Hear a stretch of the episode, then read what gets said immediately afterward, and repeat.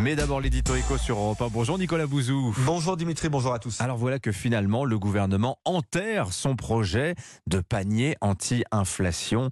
Euh, que s'est-il passé Nicolas? Alors vous vous souvenez, hein, Dimitri, de cette histoire de panier anti-inflation?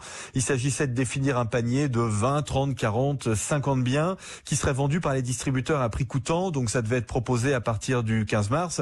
Écoutez, je vous dis le fond de ma pensée. Hein, je pense que cette idée, elle est abandonnée parce que le gouvernement se s'est rendu compte que ça servira à rien. Vous savez, les consommateurs sont matures, ils savent où aller, ils savent quels sont les distributeurs qui vendent en réalité déjà quasiment un certain nombre de biens à prix euh, coûtant dans l'alimentation, dans les produits non alimentaires euh, aussi. Et donc, c'est pas la peine de rajouter des euh, dispositifs euh, publics alors même que le marché et que la concurrence euh, permettent déjà d'orienter les consommateurs là où ils doivent aller.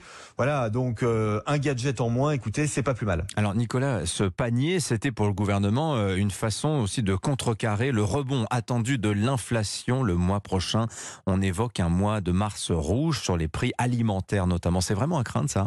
Écoutez, c'est même pas sûr. Alors, vous savez, l'idée de ce Mars rouge, c'est l'idée selon laquelle euh, les prix alimentaires se mettraient à flamber euh, au mois de mars au terme des négociations entre les distributeurs et les industriels. Mais en fait, le sentiment qu'on a, c'est que l'inflation va plafonner. Alors, euh, l'inflation sur l'alimentation, elle a été sensible. Hein. Elle était de 13-14% sur un an à la fin de l'année, au début de l'année 2023. Donc, c'est vraiment quelque chose qui affecte le pouvoir d'achat. Mais on a plutôt l'impression que les choses sont en train de se stabiliser sur l'alimentation.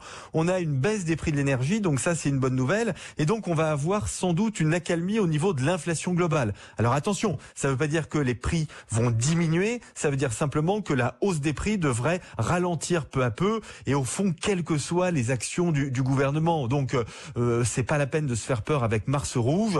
Voilà, on aura peut-être un Mars un peu orange, mais la logique, c'est que les prix devraient quand même s'accalmer, se calmer un peu au fur et à mesure du temps. Nicolas, je vous sens sur le fond sceptique hein, sur la capacité du gouvernement à lutter contre l'inflation ah oui, complètement. Moi, je pense qu'il y a pire hein, potentiellement que l'inflation. Il y a les actions d'un gouvernement contre l'inflation. Quand on fait un contrôle des prix, par exemple, la Hongrie a fait ça. Hein, il y a quelques il y a quelques mois, ils ont été obligés de l'abandonner parce que ça crée des pénuries. Alors là, ce que voulait faire le gouvernement, c'était pas un contrôle des prix, c'était un peu un gadget, comme je le disais tout à l'heure. Mais vous savez, il faut faire il faut avoir confiance dans la concurrence. C'est vraiment la concurrence qui permet de maintenir les prix au plus bas. La concurrence, très clairement, c'est l'ami des gens modestes. Merci beaucoup, Nicolas Bouzou, 7h22.